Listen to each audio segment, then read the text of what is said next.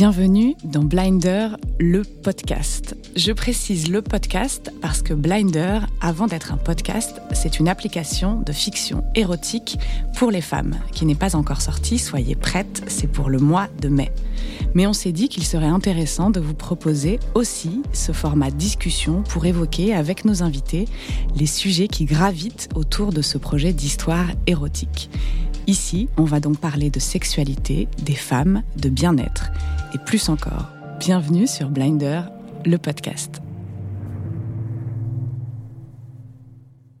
Alors c'est notre premier enregistrement, je suis Clémentine et mon acolyte sur ce podcast et sur ce projet est Anthony. Bonjour. Aujourd'hui, pour cette première, je suis ravie d'être avec deux femmes d'exception, je dirais. L'une dont je connais le travail depuis un moment, c'est Laurence Revol. Oh, tu le dis bien en plus. Bonjour Clémentine que j'ai découvert avec intérêt il n'y a pas si longtemps, c'est Céline Bagot. Laurence est photographe. Céline vient de lancer le Pop Women Festival. On aura l'occasion de parler de leur travail à toutes les deux un petit peu plus tard. Bonjour à toutes les deux. Bonjour Céline, bonjour Laurence. Bonjour. Salut. Comment ça va? Plutôt bien. ça va. Moi, je fais un peu partie de l'équipe, euh, je ne sais pas si vous avez vu le Saint-Laurent de Bonello avec euh, Gaspard Huliel. Ouais. Et à un moment donné, il y a une scène où, euh, pardon, on me demande comment je vais, et je Bah, déroule. bah, digresse, t'as raison. Et à un moment donné, euh, il y a euh, Valéria Bruni-Tedeschi qui est une cliente euh, qui fait un essayage et euh, elle lui dit comment ça va, Monsieur Saint-Laurent Et euh, il répond euh, mal, très mal. Donc c'est vrai que j'ai Tu une fais tendance. partie de cette équipe-là. Je fais partie de l'équipe euh, qui dit vraiment quand. Bah, là, je vais bien, mais voilà, c'est c'est pour prévenir parfois. Je. On peut, mais c'est bien, c'est bien d'être direct. Et toi, Anthony, comment tu vas? Mais ça va parfaitement bien. Je suis très heureux de lancer ce projet ce matin. Alors, vous le savez, Blinder, c'est un projet sur lequel nous travaillons depuis des mois, qui verra le jour euh, dans quelques temps euh, et qui proposera des histoires érotiques.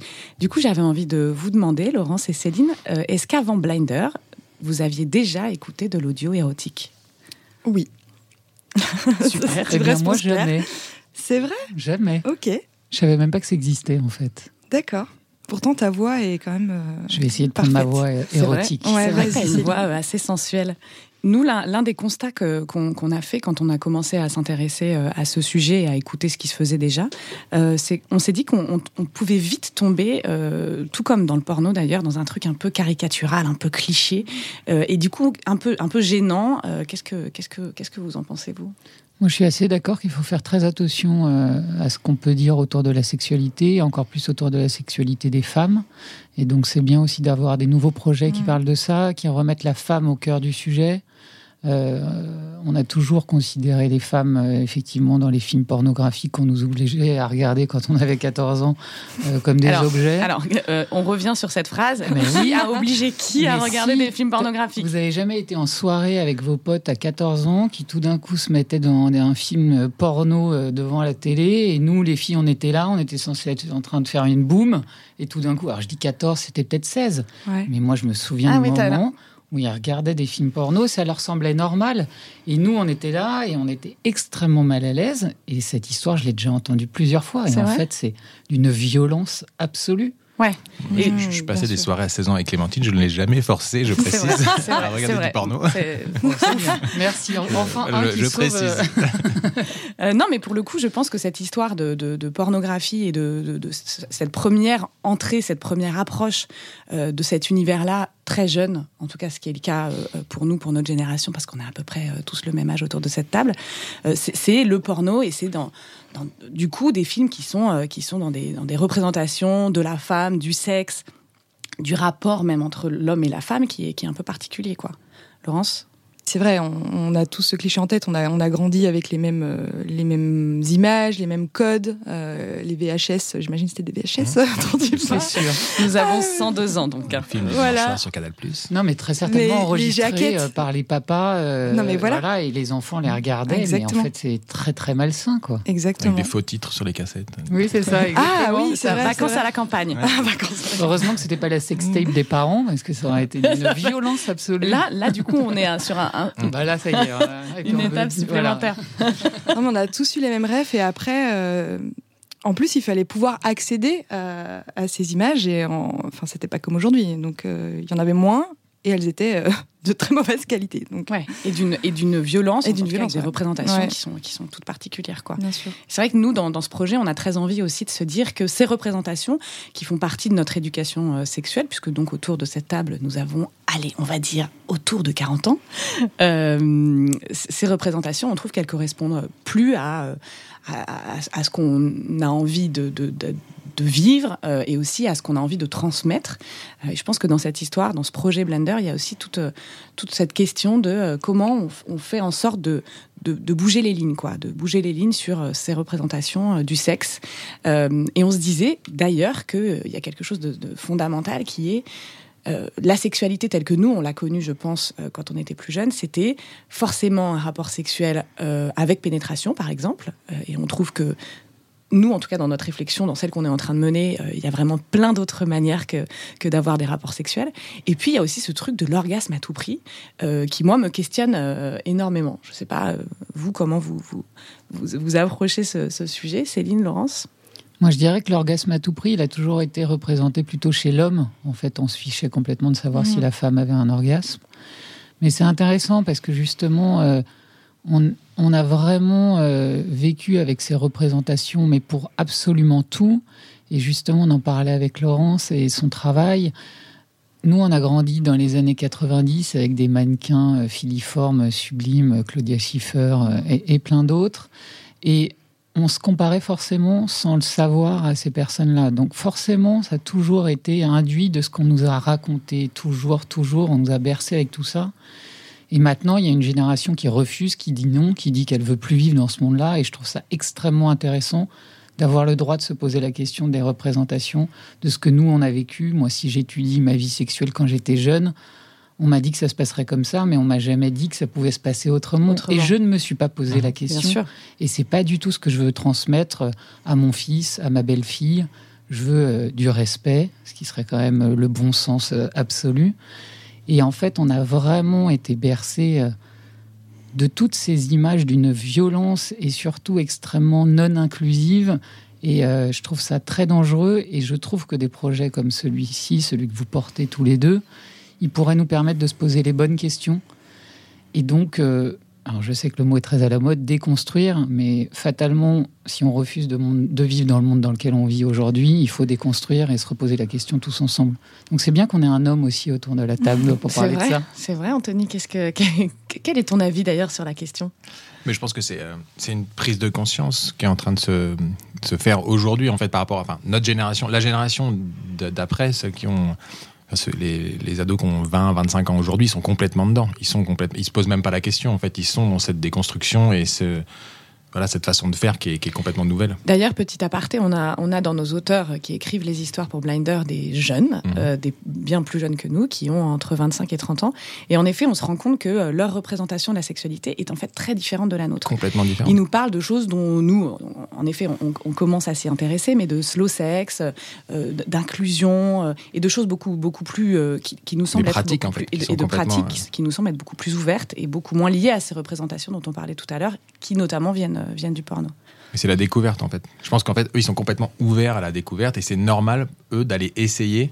Mais tout Mm. ce qui est. euh, enfin, je pense que c'est pas une caricature ou une majorité, mais la- la- les jeunes d'aujourd'hui vont aller essayer des choses que nous, on n'avait pas du tout idée d'aller essayer pour voir en fait et pour se dire peut-être que peut-être qu'effectivement, euh, j'ai pas d'attirance, mais je vais essayer, euh, Ouais. que ce soit avec. euh, Mais parce qu'on leur autorise à le faire. Nous, on avait, par exemple, Sex, euh, euh, Sex and the City, mais en fait, on était déjà assez vieilles quand c'est sorti. Eux, ils ont des séries comme Sex Education, où on leur dit, OK, vous pouvez, vous Ouais, avez le droit de le faire. C'est vrai. Donc, Des références vraie, qui sont euh, différentes. hyper différentes et hyper intéressantes justement parce qu'on autorise une génération à avoir le droit de se poser des questions alors que nous on nous disait bah c'est comme ça c'est pas autrement et euh, vous ferez avec. Et puis en tant que femme on nous disait souvent sois sage tais-toi euh, ne parle pas trop fort euh, et donc ça faisait complètement Mm. partie de tout ça. C'est-à-dire on était passive même dans la sexualité en fin de compte. Oui, bien sûr, c'est même presque aujourd'hui, j'ai envie de dire, on est en train de s'éduquer, enfin, il y a quelques années, et il n'y a pas si longtemps que ça. Aussi, peut-être grâce à des, à des journalistes comme euh, Maya Mazorette, qui est euh, chroniqueuse. Alors, je ne sais pas si vous avez lu euh, ses chroniques, il y a un, un livre donc, euh, qui, qui les regroupe toutes, qui s'appelle Le sexe selon Maya, et c'est hyper pédagogique. Il y a même, même les titres, ils ont un petit côté philo. Euh, Moi, je suis en train de lire Sortir du trou de Maya Lever la tête. Justement. Ouais, voilà. je, l'ai aussi. Et c'est, enfin, elle, est, géniale parce qu'elle, avec de l'humour, elle, elle, elle, nous montre que tout est possible, que tout est tout est riche. En fait, la, sexualité est riche. On le sait maintenant, mais c'est vrai que quand on avait 17 ans, enfin, c'était tellement basique. Ouais. Et, c'est vrai que nous, dans, cette réflexion euh, et, dans la construction qu'on fait de, Blinder, la manière dont on, construit notre proposition, il y a cette idée aussi de se dire que, euh, alors Anthony va sûrement rigoler parce que c'est vraiment mon, comme ça que je le décris tout le temps, mais que le, le plaisir, c'est en fait une palette d'émotions et de sensations hyper large et qui est vraiment propre à chacune, mm. et qu'en fait le plaisir, ça peut être un simple frissonnement en voyant euh, une petite scène euh, de cul euh, dans un film ou en écoutant une histoire sur Blinder, mais ça peut être aussi un, un, une sensation d'excitation un peu plus intense, et pourquoi pas la masturbation, l'orgasme, le rapport sexuel avec son partenaire, sa partenaire, voilà, mais, mais qui a une palette d'émotions et de sensations qui est en fait bien plus nuancée que ce qu'on a voulu nous faire croire avec euh, toutes ces représentations qu'on évoquait tout à l'heure. Et, pour moi, c'est hyper important de se dire ça, et c'est pour ça que Blinder, la manière dont on le construit, c'est vraiment écoute des histoires et fais-en ce que tu veux. Tu peux écouter Blinder en marchant, en courant, en prenant ton bain, en faisant à manger, euh, ou pourquoi pas dans ton lit en te masturbant, parce que ton plaisir, en fait, il, ne prend pas qu'une forme. Quoi. Et je trouve que ça, c'est vachement important. Ouais.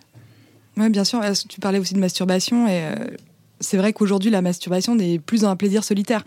Alors qu'avant, c'était vraiment cantonné à ça. Et aujourd'hui, on le partage. C'était caché en plus. C'était caché. Et même, c'était si tu te masturbes, ça veut dire que ta vie sexuelle n'est pas épanouie. Ah oui, c'est vrai. c'est vrai avait ça. En réalité, quand, mm. quand il pense, ça n'a rien à voir. la masturbation fait partie de la sexualité. Mais carrément, c'est même très excitant de pouvoir la partager, de pouvoir la transcender euh, avec un ou plusieurs partenaires. Enfin, la masturbation, c'est. Enfin, oui, elle, a, ça fait besoin d'être cachée. Ouais, ouais, c'est mm. ça. Enfin, on peut aussi euh, être tranquille chez soi, bien sûr.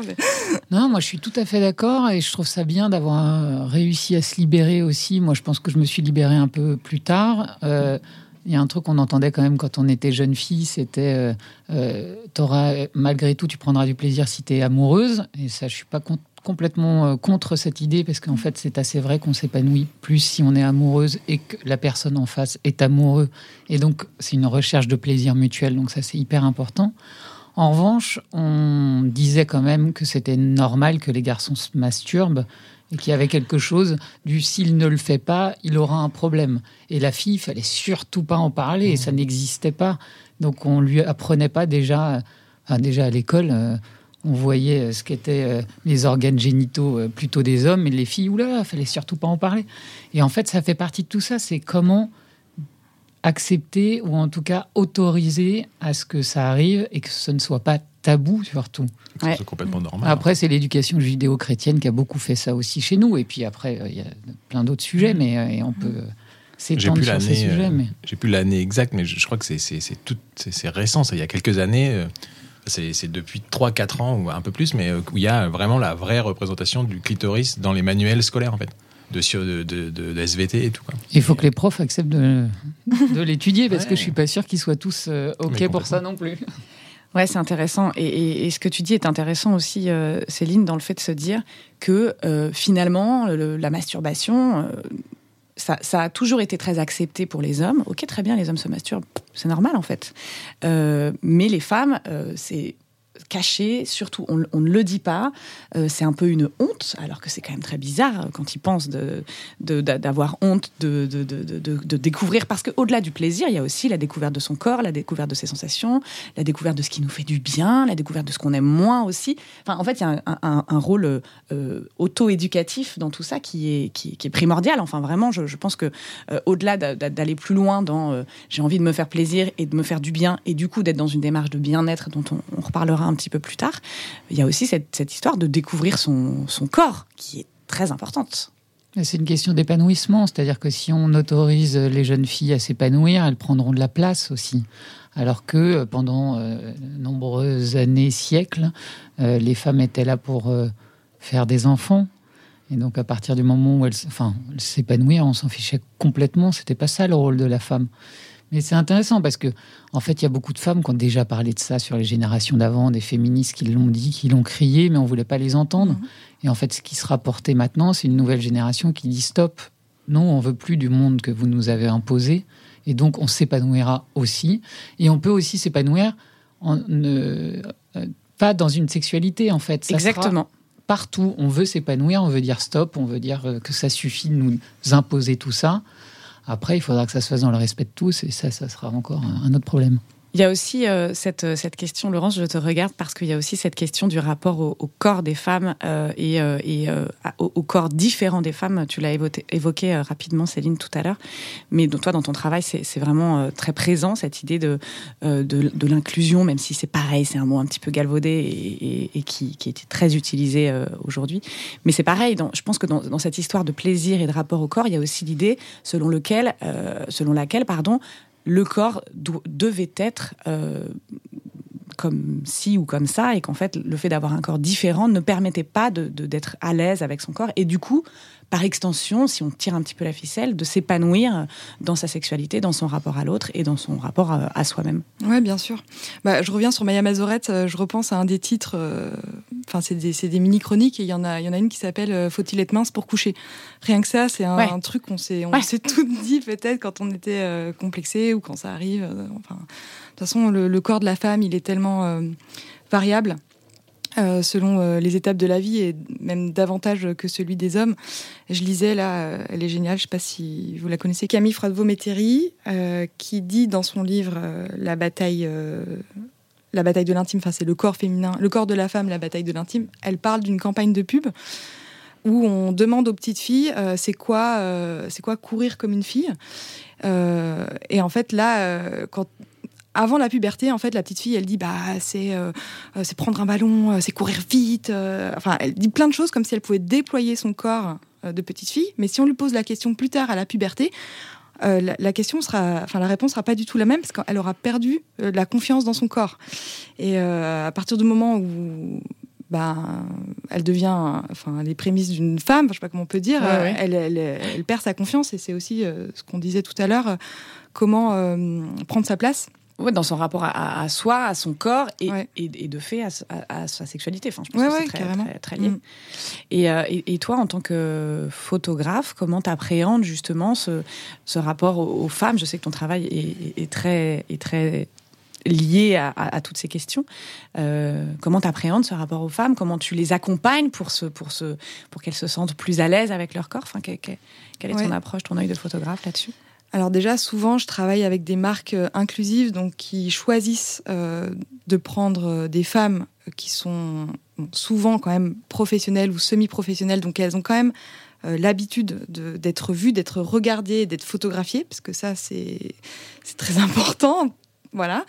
mais effectivement, le fait qu'il y ait une diversité dans le corps de la femme, moi, ça m'intéresse énormément bah, forcément pour euh, servir entre guillemets la cause, pour qu'il y ait plus de représentation euh, de, de, tous les corps. Euh, mais en plus, vraiment, je, crois, pardon, je te, je te, coupe Laurence, mais je crois vraiment que le fait qu'il y ait plus de représentation, c'est aussi, enfin, au-delà de la simple représentation qu'on évoque ici, en découle énormément de choses finalement. Euh, et on en revient à cette histoire de, rapport à sa sexualité et à, sa façon d'appréhender sa, vie dans son entièreté en fait pas simplement dans la représentation quoi. Ouais bien sûr. Et c'est vrai que quand je, je shoote par exemple des, jeunes femmes qui ont 19 20 ans et qui sont euh, magnifiques en maillot de bain et qui n'ont pas euh, nos références à nous de Kate Moss ou Claudia Schiffer voilà et je me dis, mais c'est incroyable que cette femme, enfin, c'est génial, c'est formidable qu'elle se sente bien, qu'elle se sente puissante, qu'elle ne se sente pas honteuse, parce que c'est aussi un, mot, euh, enfin, en tout cas, moi, c'est ce que j'ai pu ressentir euh, mille fois, euh, des milliards de fois, et encore aujourd'hui, c'est hyper dur, même en, en ayant ce, cet idéal en tête de que voilà que tous les corps sont désirables. Euh, bah c'est moi j'ai pas grand chose à faire. Finalement si il faut créer une relation avec son sujet la mettre à l'aise la mettre en confiance parce que je suis persuadée de toute façon que la personne en face surtout dans le cadre d'un shooting photo elle va te donner des choses si elle, si elle sent en face que, que toi, tu es capable de, de, de, de, lui montrer à quel point elle est, elle est belle, elle est, elle est, elle est, elle est désirable, elle est, désirante, elle est puissante, etc. Exactement. Donc ça, j'ai l'impression que c'est un truc, c'est dès que j'ai mon appareil, que j'ai une femme en, face de moi, c'est inné. Il il faut que j'ai cette connexion avec cette femme euh, pour qu'elle se sente comme ça. Alors, Ouais. les professionnels, les modèles professionnels, elles ont, euh, elles ont l'habitude. Euh, c'est plus difficile avec des gens comme nous. Ouais, ouais, mais, je- mais je, trouve, je trouve ça hyper intéressant ce que tu dis parce que je crois aussi que dans, dans, dans sa manière de, dans la manière qu'on peut avoir de, de s'épanouir euh, dans, dans, sa, dans sa sexualité aussi, euh, c'est aussi dans le regard de l'autre. Et je pense que oui, il y a un- vraiment un, un- un travail de représentation des femmes qui, qui est essentiel, mais il y a aussi une éducation. Alors des hommes pour ce qui est des, des- des couples hétérosexuels ou des relations hétérosexuelles, mais mais pas que en fait de euh, euh, comment qu'est-ce que mon corps euh, comment le regard de l'autre me, valorise, me rend désirable, etc. Et je pense qu'en fait, il y a un, énorme travail là-dessus. Et tu viens de le décrire très bien, toi, dans ton œil de photographe. Mais en fait, d'un point de vue plus personnel, il y a aussi ce, ça me semble essentiel, en fait. On en revient beaucoup à la liberté, en fait. L'épanouissement, il passe par la liberté de se sentir bien avec soi-même et OK avec ses propres défauts.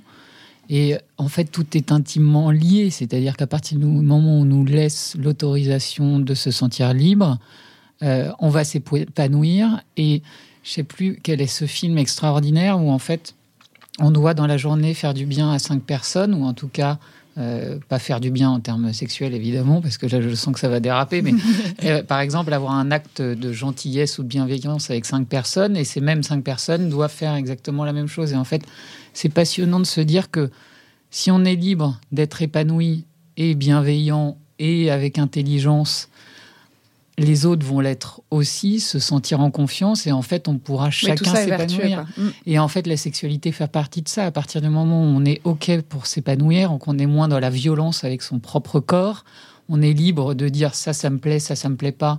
Aujourd'hui, ça me plaît, demain, ça me plaira peut-être pas. Et en fait, ce n'est pas grave. Et ben, en fin de compte, on crée aussi beaucoup moins de frustration et de violence et on peut euh, tous s'épanouir dans quelque chose. Effectivement, il y a les relations euh, hétérosexuelles que moi je connais, mais euh, il n'y a pas que ça. Et en fait, tout est possible. Moi, j'ai entendu une interview un jour. euh, bah, C'était un podcast sur les émotions et en fait, euh, il y a une femme qui disait qu'elle était dans un dans une relation euh, libre avec son mari. Et un jour, elle se rend compte que euh, bah, il, il est avec une autre femme, mais c'était censé être ok. Et puis tout d'un coup, elle est vraiment extrêmement jalouse. Elle en peut plus. Elle fouille son ordinateur. Enfin, c'est vraiment un truc horrible qui lui arrive. Et elle essaye de comprendre pourquoi. Et au bout d'un moment, elle dit En fait, je me suis rendu compte que j'avais envie de cette femme. Et le fait d'avoir d'être jalouse à ce point-là, c'est juste que je m'empêchais une relation euh, homosexuelle et je trouvais lesbienne. Je trouvais ça hyper intéressant en fait de remettre ça dans C'était de la jalousie, mais inversée. du coup. inversé. Et j'ai trouvé. Et en fait, je me suis dit, mais c'est extrêmement intéressant. C'est-à-dire que elle était devenue violente et à se dégoûter elle-même de qui elle était avant de comprendre que c'était pour une raison très précise. Et je trouvais ça génial en fait. Très positive. hyper intéressant, mais à la fois hyper libre pour le coup, pour reprendre euh, le terme que tu utilisais euh, il, y a quelques, il y a quelques minutes, cette idée de, de se laisser la place euh, à ça finalement, ça c'est pareil, ça participe de la déconstruction de euh, euh, l'hétérosexualité par principe, euh, par défaut, et ce qu'on- les, désirs qu'on peut avoir pour un homme si on est une femme hétérosexuelle, mais pourquoi pas pour une femme, même si à la base on est censé être s'être défini euh, comme étant hétérosexuel. Et ça, je trouve que c'est un, marqueur de, liberté qui est hyper, euh, hyper fort, quoi, de liberté intellectuelle, hein, de, des constructions intellectuelles qui est hyper fort. Je pense que c'est pas si simple que ça, effectivement, mais c'est toujours ça. C'est la liberté, la liberté qu'on s'oc- qu'on s'octroie. Après, il y a des relations de couple. Euh, Si on a décidé d'être monogame, bah, c'est mieux de l'être si l'autre veut l'être aussi, sinon commence à être très compliqué. Mais effectivement, se donner la possibilité de se dire qu'en fait, tout n'est pas si simple que ça, qu'on nous a éduqués comme ça, mais qu'en fin de compte, bah, vu dans le monde dans lequel on vit, c'était peut-être pas toujours les mêmes, euh, les, bonnes manières de nous éduquer. Et donc, ce rapport à la liberté. Alors moi, j'adore parce que maintenant que j'ai 41 ans, je me sens plus libre. Et en fait, je n'ai plus à prouver à qui que ce soit. euh, En tout cas, j'essaye de plus le faire. Mais j'aurais aimé qu'on puisse me parler de ça quand j'avais 20 ans, quand j'en avais euh, 16. euh, voilà, quand je me construisais et qu'on me dise, mais tu es libre en faisant attention aux autres, mais en étant quand même euh, libre de son propre corps. Moi, j'ai été formé très très tard et j'ai vu un changement de regard des hommes en un été. Parce que moi, j'ai été formé à 16 ans, donc c'était quand même extrêmement tard. Et du, En gros, en quelques mois, euh, bah, j'ai eu des seins. euh, J'étais encore toute fine, mais j'avais des seins. Et tout d'un coup, sur la plage, mes potes qui me prenaient pour leur meilleur pote, je suis devenue euh, bah, celle euh, qu'il fallait rouler des pelles et j'en passe. euh, voilà. Et en fait, c'est très bizarre parce que tout est lié. C'est-à-dire que tout d'un coup, j'avais des gros seins. Donc, quelque part, j'étais une salope. Alors que j'ai pas décidé d'avoir des gros seins ou des petits seins. Le rapport a changé et j'ai eu envie de me cacher. Hmm. Voilà. Et en fait, c'est ce que tu disais tout à l'heure, ce truc de la course, de courir comme une fille. En fait, on a le droit de courir comme une fille, euh, jouer au foot et faire ce qu'on veut quand on n'est pas encore formé. Et après, on se referme sur nous parce que le regard change. Et, donc, on a plutôt envie de mettre une carapace. Et en fait, est-ce que les hommes mettent une carapace quand ils changent Un peu à l'adolescence, certainement les garçons, parce qu'ils ont des trop grands bras et qu'ils ont des boutons plein la gueule. Et que, voilà, mais assez vite, ensuite, c'est moins un problème. Alors que nous, en tant que femmes, Enfin, le nombre de fois où je me suis couverte dans le métro alors qu'il faisait 40 degrés parce que j'ai entendu des trucs absolument horribles. Et donc on se couvre, on se cache Mmh. et on est libre que à des moments où on se sent confiance avec ses amis, avec l'homme qu'on aime ou la femme qu'on aime. Mais en fait, on nous apprend à nous cacher parce qu'on en a marre en fait. Ouais, mais c'est encore une histoire de, de référence même visuelle, puisque euh, Iris Bray, euh, vous voyez, le, le regard féminin, elle a écrit un livre là-dessus. Elle est euh, journaliste, autrice et euh, euh, critique cinéma aussi. Et c'est passionnant euh, ce qu'elle raconte. Et en fait, nous, on s'en rend même plus compte, mais quand on voit un James Bond et quand on voit, euh, que ce soit, alors c'était il y a très longtemps, Ursula Andress, mais Ali Berry, il y a encore moins Ouais, longtemps, qui ouais. sort de l'eau, Ouais. comment en fait ce regard, le male gaze, donc le, le regard masculin, donc c'est un homme hétérosexuel. Quel regard il va porter sur cette femme qui sort de l'eau, donc comme un objet. Alors, elle peut être désirable. euh, nous aussi, le regard féminin, moi-même, quand je fais des photos, j'ai envie de rendre la femme désirable. Mais c'est quel regard euh, on va porter? Est-ce qu'on est, euh, on la morcelle et on prend des parties, des parties du corps qu'on a envie de choper, ou euh, ou est-ce qu'on est dans son expérience à elle en fait? Et euh, c'est passionnant de voir que finalement il y a, enfin, il y a beaucoup de films où ce regard-là, il est, euh, bah, on s'est habitué à ce regard masculin. Oui, en, Ouais, en ça a été construit comme ça. Ouais, ça. Et plus il y aura de réalisatrices, plus l'œil changera aussi. Et donc, quand nous, en tant que spectateurs ou téléspectateurs, on regardera ça, on le regardera avec un autre regard. Et c'est, euh, moi, je suis assez d'accord qu'Iris Bray, c'est passionnant ce qu'elle raconte. Et je, rebondis du coup sur ce que tu viens de dire, Céline. Euh, on, parlait tout à l'heure de, de- des mannequins des années 90, des Claudia Schiffer, des Kate Moss et j'en passe. Euh, justement, je crois qu'ils étaient, dis-moi si je me trompe Laurence, mais souvent photographiés par des hommes. Est-ce que, est-ce que justement, dans, cette représentation qu'on a eue de ces femmes-là, le fait que ce soit des hommes qui les photographient, ça, ça a, tu penses, un impact? Euh, bah, peut-être, c'est sûr. Euh, en tout cas, c'est vrai que quand on est photographe, même aujourd'hui, parfois j'aimerais bien être une petite souris et voir comment euh, mes amis photographes, même hommes, photographient euh, les femmes. Alors après, il y a, vous voyez, la marque Chantel, une marque de Bien lingerie. sûr. Euh, J'adore la, façon dont c'est shooté. C'est un homme hein, qui est directeur artistique de la marque, Renaud Cambusa, qui shoote ces femmes. Donc c'est passionnant de se dire aussi. euh, moi, je pensais finalement, alors pour effectivement euh, les photographes euh, d'une certaine époque, certainement que ça a joué, mais même dans les films, l'histoire du, regard euh, masculin, Iris Bray, elle prend un exemple, et l'autre jour, ça m'a tellement. J'étais là, bon, mais oui, j'avais jamais remarqué. Elle prend l'exemple de Titanic, donc qui est réalisé par un homme, James Cameron, et comment ce film est féministe sans qu'on s'en ait vraiment douté à ce moment-là. Euh, puisqu'on prend euh, Rose, qui est une vieille dame, on est euh, dans, dans sa mémoire, tout son récit découle de, de- ce qu'elle pense. Et en fait, tout le film, même si c'est un, un film classique, il part de ses sensations à elle. Ouais, c'est vrai. Et en fait, bon, bah, moi, je l'ai pas revu depuis 1998, ce film, donc euh, je, C'est vrai. D'ailleurs, euh, bien. regardons-le à nouveau. Je Mais pense oui, que parce on que- Regardons-le ensemble. Ensemble, ensemble, Maintenant. Mais bien sûr. Parce que même les, les scènes de nudité, de sexe, euh, c'est vrai, quand on s'en rappelle, on voit la main là, dans, le, Ouais, bien dans, sûr. le- dans la voiture. Ouais. C'est la main de Leonardo DiCaprio.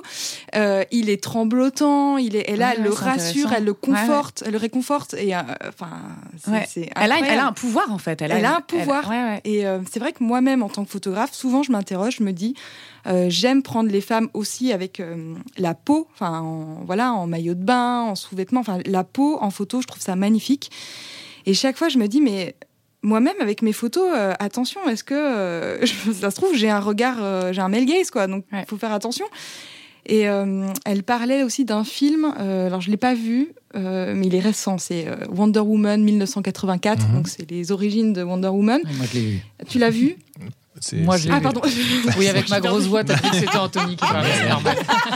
Petite confusion. Si vous avez une confusion entre Anthony et Céline, c'est normal. Excuse-moi, j'ai l'habitude, t'inquiète pas. Bah, elle dit à un moment donné, parce que ça, c'est vraiment, en tout cas, euh, je, je shoote souvent les femmes comme ça, qui avancent, confiantes, et voilà, je me dis, bah, est-ce que je, mon regard est tronqué? Est-ce que... Et en fait, donc, dans ce film, elle dit qu'à un moment donné, elle, elle avance, donc on voit tout son corps, donc on pourrait se dire euh, le parallèle avec Alibéry qui sort de l'eau, mais non, parce que elle est... Euh, elle émerge en fait de quelque chose, de, on sent sa puissance, on sent sa confiance, et c'est ce qui va faire toute la différence entre le regard féminin et le regard masculin. Mmh. Bien que donc ça n'a rien à voir James Cameron est un cinéaste euh, homme et a priori. a priori. Ouais.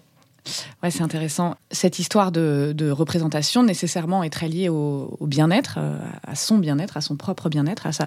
J'irais même plus loin à sa santé mentale. Enfin, moi, je crois que toutes ces représentations qui nous ont, euh, qui nous ont construites d'une certaine manière euh, ont un impact assez néfaste sur notre santé mentale au sens très large moi, je crois aussi profondément que cette histoire de, de, se faire plaisir euh, en écoutant des contenus audio, pourquoi pas, en regardant des films euh, peut-être un petit peu excitants, et, toujours dans cette histoire de, plaisir qui peut être euh, très large selon les femmes, cette histoire de plaisir, de, bien, de, masturbation, pourquoi pas, d'orgasme, d'épanouissement sexuel participe à un bien-être global qui me semble être hyper important pour s'épanouir sur tous les, les, autres pans de sa vie par ailleurs. quoi. J'avais lu il y a quelques années une bande dessinée qui s'appelait Mes premières fois. Il me semble que c'était plusieurs auteurs et autrices qui euh, faisaient des mini-histoires. Et moi qui à l'époque travaillais dans la bande dessinée, qui en lisais euh, je ne sais pas combien par an, mais vraiment c'était très très très... Euh, c'était un, un, chiffre énorme. C'était la première fois que je voyais une bande dessinée qui traitait de ce sujet-là. Et c'était tourné autour de la masturbation des femmes. Et en fait c'est hyper intéressant parce que j'en ai trouvé un, je m'en souviens, mais en fait, il y en avait tellement peu que forcément, je me souviens que de cet album. Donc ensuite, on en a vu d'autres, on a redécouvert d'autres, etc. Puisque en fin de compte, ça a toujours existé, mais tellement peu qu'on en revient toujours à, à, cette liberté, à ce droit que les femmes ont aussi de prendre du plaisir. Moi, je me souviens, mon père avait euh, une bande dessinée qui s'appelait euh, Bibi Fricotin, je crois. Ah oui, ça me parle. Et c'était vraiment la bande dessinée qui planquait, mais il planquait tellement mal qu'à la maison on le voyait. Et c'était vraiment l'histoire du petit garçon qui tout d'un coup avait un chibre énorme. Je sais pas si j'ai le droit de dire le mot chibre, mais tant pis, je l'ai dit deux fois. Et tout d'un coup, donc toutes les filles euh, le trouvaient génial et tout le monde voulait s'envoyer en l'air avec Bibi Fricotin. Mais c'était un petit garçon qui avait un, membre euh, énorme. Et jamais on voyait les petites filles peut-être qu'il y a eu un dérivé de la schtroumpfette qui s'envoyait tous les schtroumpfs du village. Peut-être, je l'ai pas lu, mais, mais voilà. C'est peut-être une idée. Il y a une idée qui émerge. J'espère que les ayants droit de payer ne m'écoutent pas, mais euh, en fait, on en est toujours là. C'est-à-dire que nous, on nous a pas donné la possibilité de se dire qu'on avait le droit de le faire. Donc, on s'est auto-censuré nous-mêmes aussi. Mmh. Mais on a aussi censuré les hommes parce que eux, on leur a dit qu'ils avaient le droit à tout et eux non, eux non plus ne voyaient pas les représentations de jeunes filles ou de femmes qui pouvaient s'épanouir. Donc tout ça est très lié et je trouve que cette nouvelle génération et ce qu'apporte la pop culture aussi, c'est de dire attention, ok, donc on a conditionné les gens parfois sans même le vouloir. Donc posons-nous ces vraies questions et laissons tout le monde s'épanouir et on s'en portera quand même euh, tous euh, beaucoup mieux. Ouais. Et dans, dans, dans, le milieu artistique, donc, est-ce que tu peux juste rapidement, Céline, s'il te plaît, nous dire euh, quel est l'objet du festival que tu es en train de monter pour qu'on puisse switcher rapidement sur ces sujets de milieu artistique et représentation des femmes et représentation de la sexualité des femmes? Alors, le Pop Women Festival, c'est un festival 100% créativité féminine et 100% pop culture. L'idée, c'est qu'en fait, 20% des artistes programmés dans les événements culturels français sont des femmes. Donc nous, on programmera 80% de femmes et 20% d'hommes. Parce qu'on est intimement persuadé aussi que derrière des artistes, c'est pas forcément un genre, ce sont des œuvres. Mais l'idée, puisqu'on vit dans le monde dans lequel on vit, c'est malgré tout de faire prendre conscience qu'il y a peu d'équité et un manque de parité et de replacer la parole des artistes au centre du sujet et c'est pour ça qu'on travaille avec Laurence à une future exposition pour 2023, parce que moi j'aime ce rapport qu'a Laurence au corps des femmes, à sa façon de l'exprimer et à cette façon différente de l'exprimer aussi. Et c'est en fait fondamental de se dire que grâce à des œuvres, grâce à des artistes qui peuvent nous faire passer des messages, on pourra prendre conscience du monde dans lequel on vit. Et tu crois qu'en justement en, donnant la part belle aux femmes euh, qui, sont plutôt euh, sous-représentées euh, sur, les festivals, notamment dans le festival de la bande dessinée dont on a rapidement parlé tout à l'heure, parce que finalement toute, toute, la culture au sens large, toutes les questions sociétales passent aussi vachement par l'art au sens large aussi, par la littérature, par l'illustration, par le cinéma, par la photographie, en donnant la part belle aux femmes, en leur laissant plus de place, en leur laissant occuper cet espace euh, Est-ce que finalement, on va aussi participer à, déconstruire et à reconstruire un, nouveau mode de pensée? Moi, j'en suis absolument persuadée. En fait, je ne crois pas que ça soit plus de place. C'est juste autant de place qu'elle le mérite.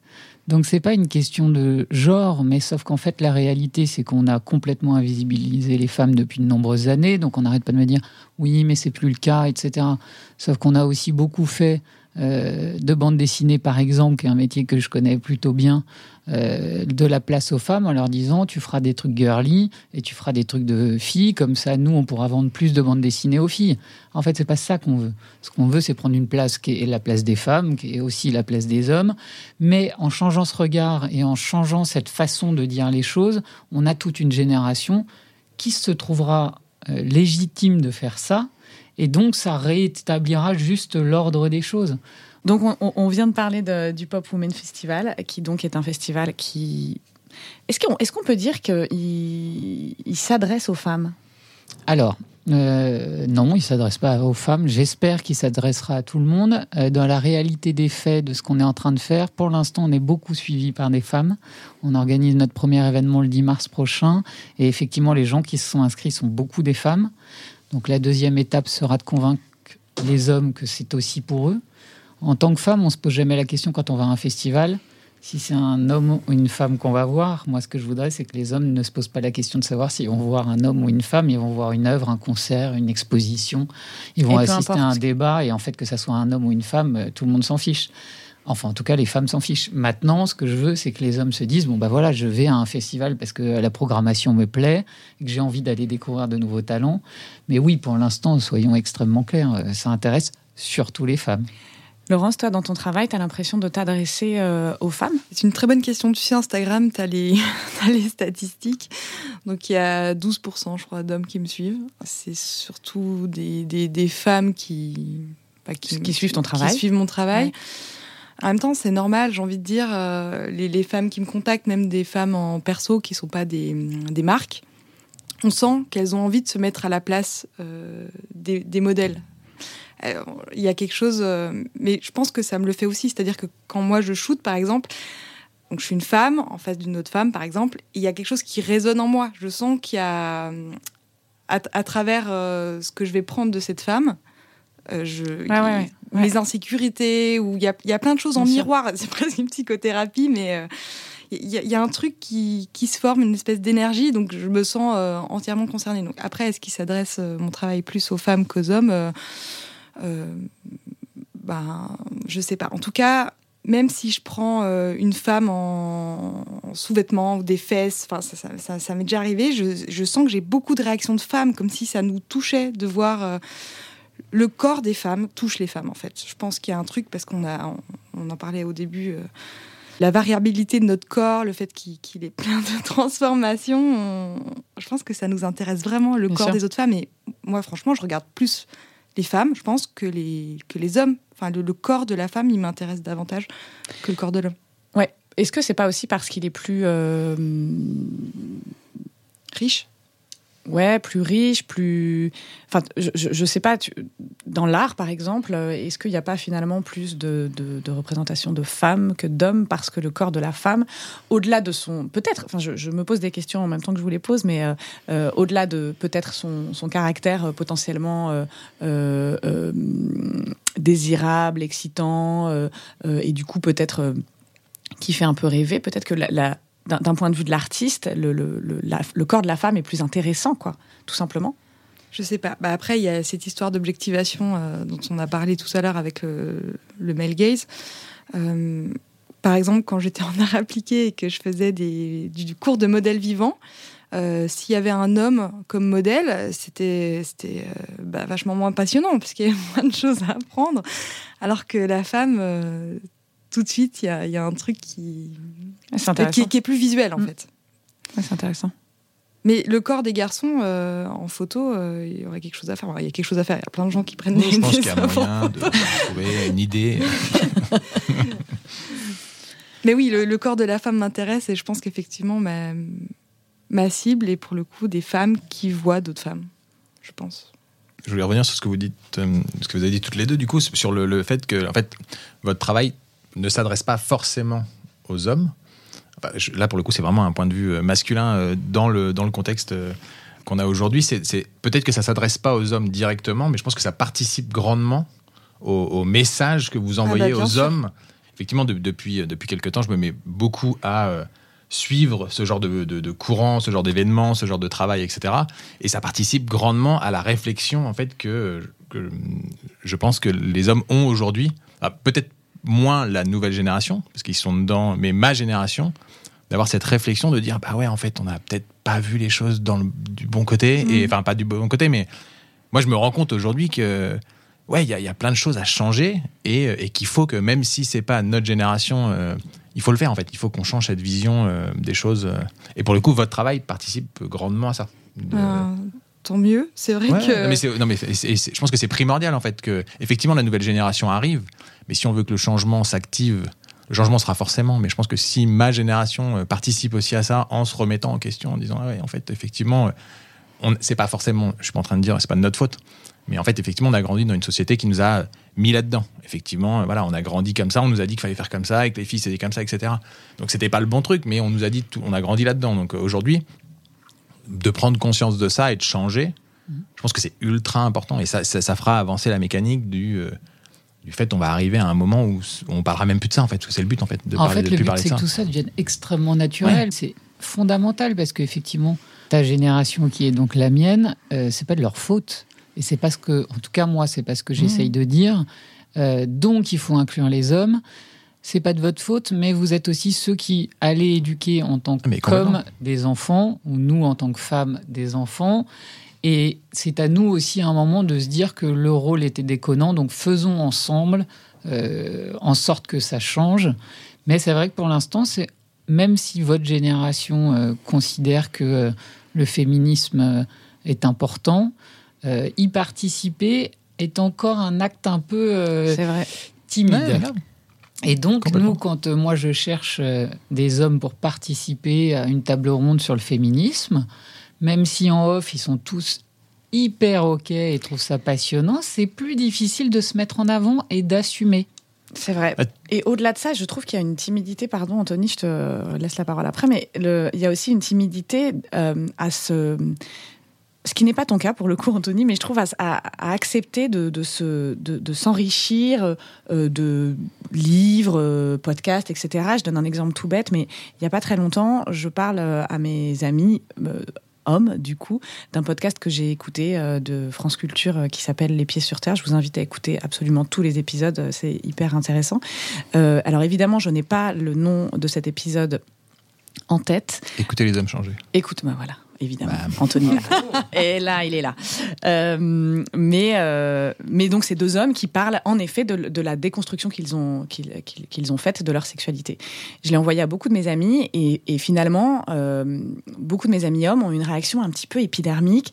Un, de gêne d'écouter des hommes parler de leur Mhm. sexualité, ça je trouve ça très intéressant. Et deux, de, mais en fait, c'est bon, je sais. Euh, je, donc, Hmm. bah, en fait, la question n'est pas de savoir si tu sais ou tu sais pas. La question, c'est de continuer à, t'éduquer, en fait, euh, à- au travers de livres, de films, de podcasts, etc. Et ça, je trouve ça vraiment hyper intéressant. Et je trouve que ça rejoint un peu ce que, ce que tu disais à l'instant, Céline. Ouais, c'est marrant. C'est en fait on, a on a tellement dit qu'il fallait euh, ne pas avoir d'émotion. Ils, ils ont peut-être le sentiment, j'en sais rien, à 40 ans, que c'est bon, ils savent déjà tout et que ce serait pécher euh, ou trahir leurs parents que, que de se dire qu'ils avaient le droit de changer d'avis. Je sais pas, c'est très Ah, t'as bizarre. plusieurs. euh, t'as- t'as- t'as- je pense que tu as le côté effectivement euh, de pas vouloir en fait forcément changer et te dire effectivement je sais, oui ça existe, etc. Tu as aussi un côté, pour ma part en fait, t'as un, un côté de légitimité. moi j'ai un gros, je travaille beaucoup dessus en fait, mais j'ai un gros problème de légitimité de me dire en fait est-ce que je vais pas me faire tirer dessus parce que euh, effectivement Oui, en parce fait que c'est pas forcément peur de prendre la parole sur ces sujets qui Ouais, ne sont je suis pas. pas, c'est- Ouais, non, en fait, tu vois, genre, Ouais. je suis un homme, donc en fait, euh, je, je- je suis persuadé que je, je peux en parler, que je peux apporter ma pierre à l'édifice avec euh, mon point de vue, etc. Mais d'avoir ce côté de légitime. J'en ai beaucoup parlé avec Clem sur le début du projet Blinder, en train de me dire est-ce que je suis légitime sur un projet comme ça? Est-ce que je peux, moi, en tant qu'homme, hein. Juste ça, en tant qu'homme, travailler sur un, projet qui, euh, S'adresse aux femmes. qui- qui s'adresse aux femmes et qui, et qui a pour but de participer à cette euh, émancipation et cette euh, déconstruction, etc. Après, aujourd'hui, voilà, je- je- je- j'ai conscience que oui, je peux avoir une légitimité, mais il y a quand même ce questionnement de se dire euh, est-ce que je, je peux être là quoi? Ouais, c'est marrant. Je pense que, beaucoup d'hommes sont dans cette situation-là. Mais nous, en tant que femmes, on s'est toujours euh, senti peu légitime aussi de prendre la parole et de faire des choses et d'être entrepreneuse, par exemple. On en parlait tout à l'heure, mais et en fait, c'est terrible. Ça veut dire qu'en fait, chacun se cache derrière des choses qui euh, qui seraient assez simples en fin de compte à régler, et on en revient toujours au même. C'est en le faisant tous ensemble qu'on pourra changer des choses. Moi, j'ai rien contre les hommes. Euh, j'ai un fils en plus, donc euh, j'ai un fils et une belle fille, donc je me pose toujours la question de Qu'est-ce que je raconte? Quelles sont mes phrases ancrées que j'arrive à sortir à ma belle-fille que jamais je ne sortirai à mon fils? Et de me dire, en fait, moi-même, j'ai été éduquée d'un côté assez misogyne, mais que je me suis imposée à moi-même puisque je ne voulais pas justement être la jeune fille sage qu'on m'imposait d'être. Et donc, je suis devenue moi-même misogyne. Mais en fait, c'est terrible parce que c'est bien en le faisant tous ensemble qu'on changera les choses. Et moi, quand mon fils me dit, euh, tu sais, maman, à l'école, j'ai entendu ça, et puis j'ai répondu ça parce que euh, nous, on est féministes. Moi, je trouve ça génialissime. Il faut le dire. ça C'est bien. Je sais pas si tu as lu le, le livre d'Aurélia Blanc qui, euh, qui s'intitule Tu seras un homme féministe, mon fils, que je viens de finir et qui est hallucinant Mais sur, sur la. Mais tu te rends compte de, de tout ce qu'on est. on est imprégné de choses, mais qui datent justement, comme tu disais tout à l'heure, de, de, de, de, limite des millénaires. Et en fait, on est imprégné de choses et on retransmet des choses, même en, même, même en étant euh, motivé, le, le papa le plus motivé du monde pour pas aller vers ça, on y va quand même, quoi. C'est terrible. euh, Moi, il y a une histoire que je raconte tout le temps et il faudrait pas que je la raconte parce que j'en ai honte absolument. Mais assez jeune, j'ai eu envie d'être entrepreneuse. C'était un truc qui, je sais pas, je savais qu'à un moment, euh, j'entreprendrais. Et je me disais à cette époque-là, de toutes les manières, je n'embaucherai jamais de gonzesse parce qu'elles vont, me faire des gamins, ça va être un enfer à C'est fou, ça. Et en fait, avec le recul des années après, je me dis, mais comment j'ai même pu penser ça, ça. C'est quand en même étant femme. fou. C'est complètement fou. Et il y a aussi ce. On a la responsabilité des femmes aussi de, de se poser des questions et de se dire que euh, il faut le faire ensemble. Il y a des générations de femmes aussi qui ont atteint des postes de pouvoir ou, euh, voilà ou des, carrières importantes qui ont voulu faire payer aux autres femmes, parce qu'elles ont cru que c'était comme ça que ça marchait, le fait de vouloir elles aussi réussir, puisque elles, elles en avaient chié, donc il n'y avait aucune raison qu'elles en chient pas aussi elles.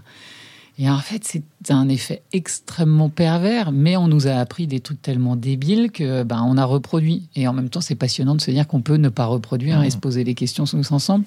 Et vous, les hommes, mais allez-y, n'ayez pas peur, quoi. Allons-y ensemble. Au pire, vous direz des conneries. Fait des générations que vous beaucoup. dites des conneries.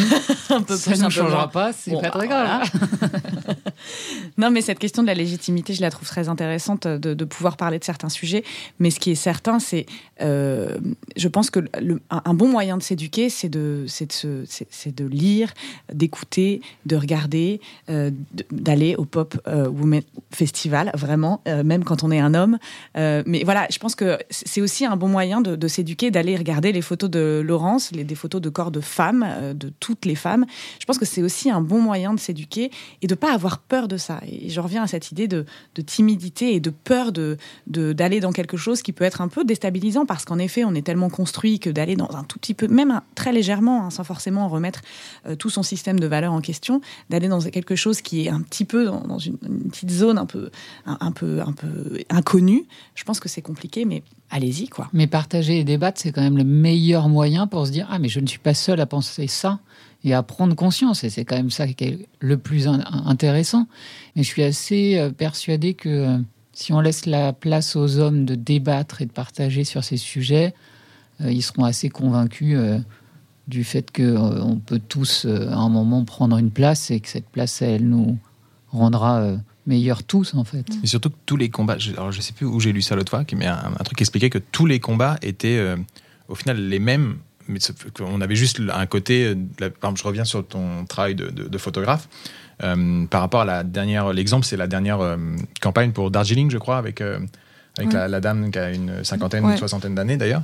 Et en fait, effectivement, il y a un truc à changer pour le côté de la femme, de se dire, en fait, on va prendre en photo des vrais corps, entre guillemets, des vrais corps, des gens qui sont complètement normaux, avec. alors, tout à l'heure tu parlais de défauts, mais au final il y a aussi ça en fait de, de plus voir les choses comme des défauts en fait. C'est plus des défauts, t'es comme ça, t'es comme ça.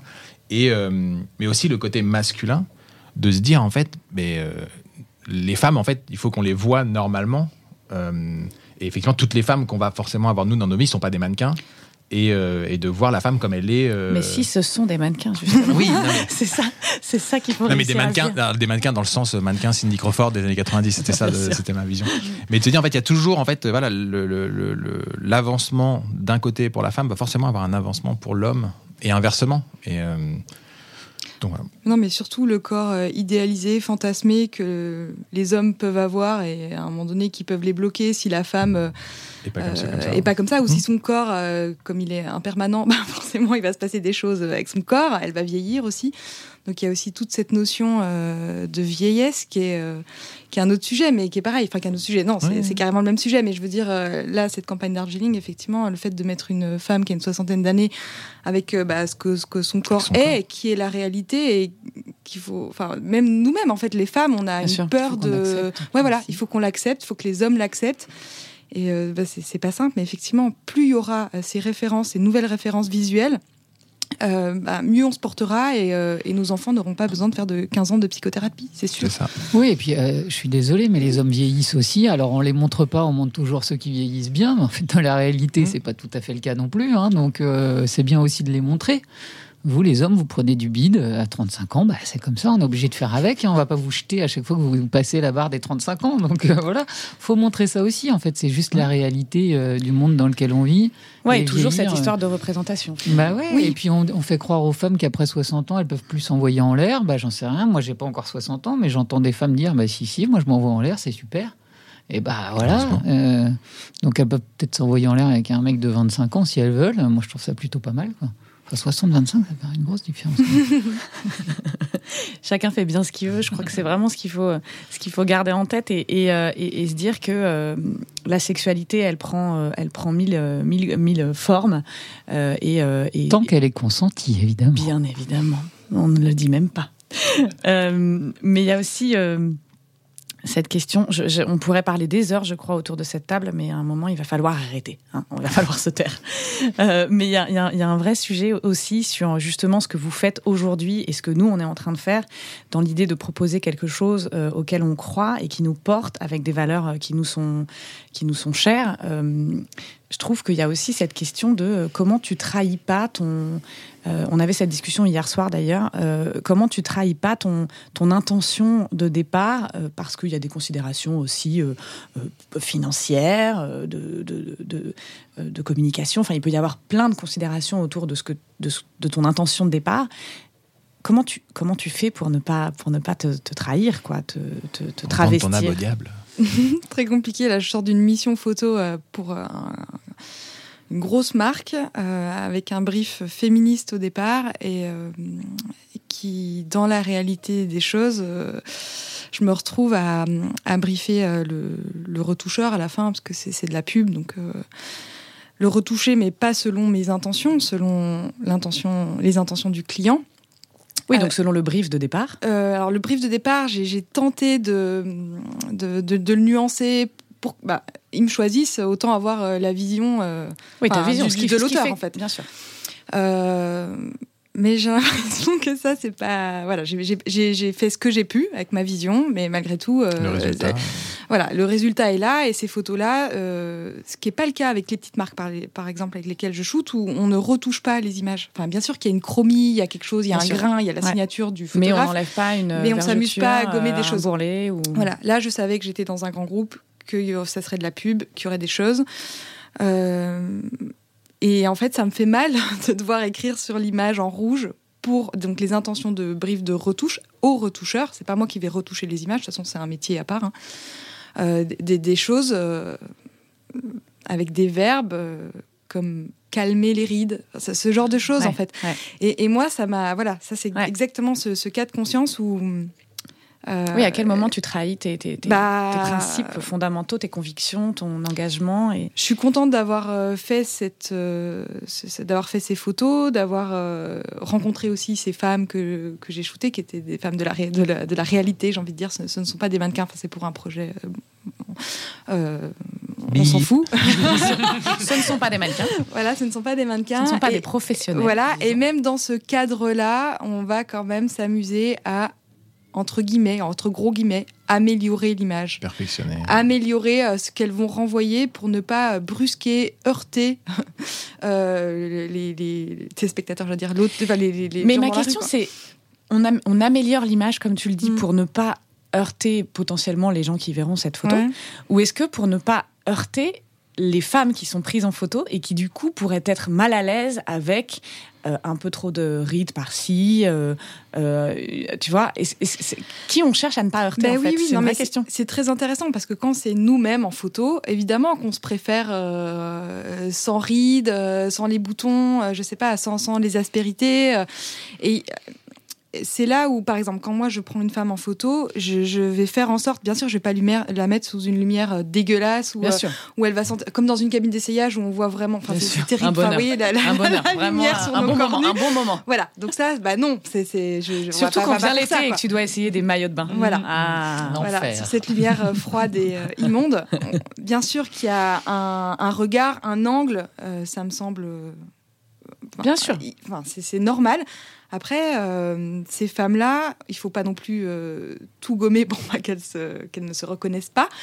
Euh, là, non, moi je pense que c'est simplement parce que c'est les, les, habitudes de. En fait, le regard de ceux qui, qui vont regarder attendre quelque chose. Mais on croit ça. En fait, mm. la marque croit ça. c'est ça, qui est dingue, en fait. Et c'est pour ça qu'il y a des petites marques, euh, ou même des marques un peu plus connues comme Darjeeling, ou voilà, ou Chantel. Euh, on se dit, bah, mais merci de nous montrer autre chose, d'assumer, d'assumer. Et nous, on assumera davantage, nous les femmes, et vous les hommes, euh, enfin, peu importe, mais en tout cas.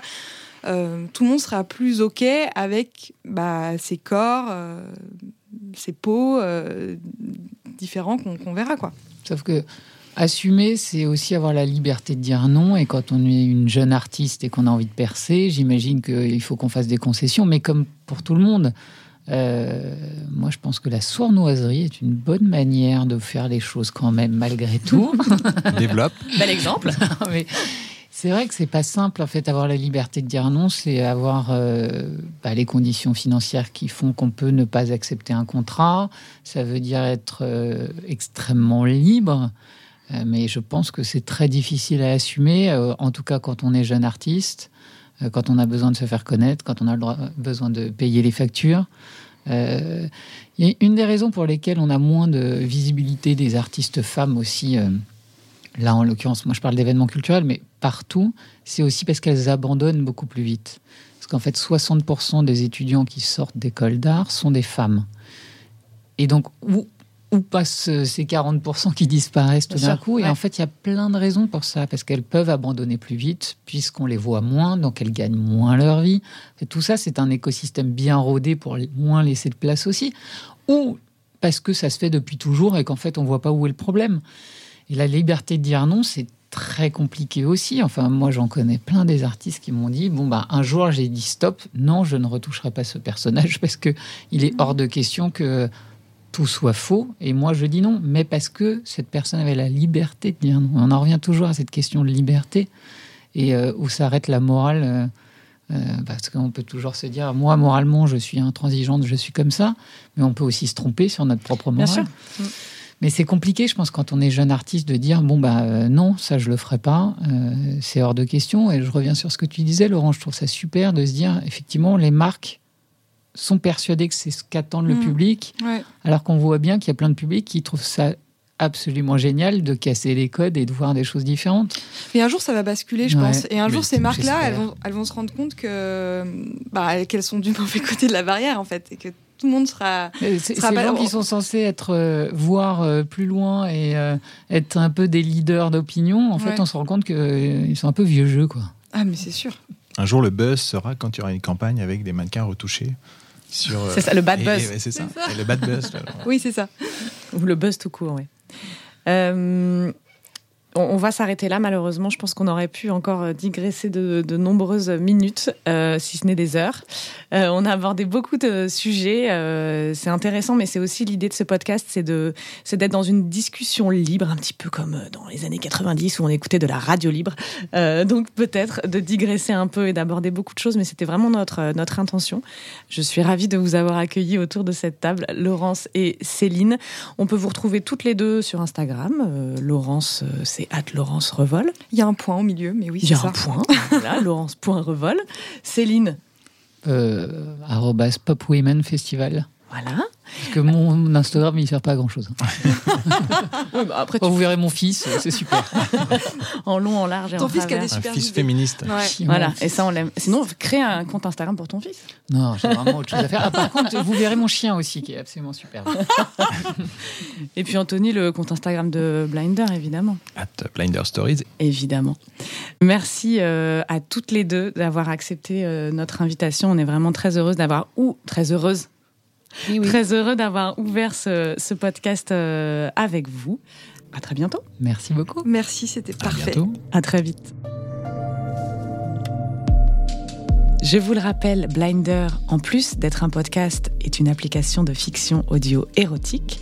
Vous pouvez découvrir quelques-unes de nos histoires sur toutes les plateformes d'écoute. Cherchez Blinder Stories. On se retrouve très vite pour un nouvel épisode de Blinder, le podcast.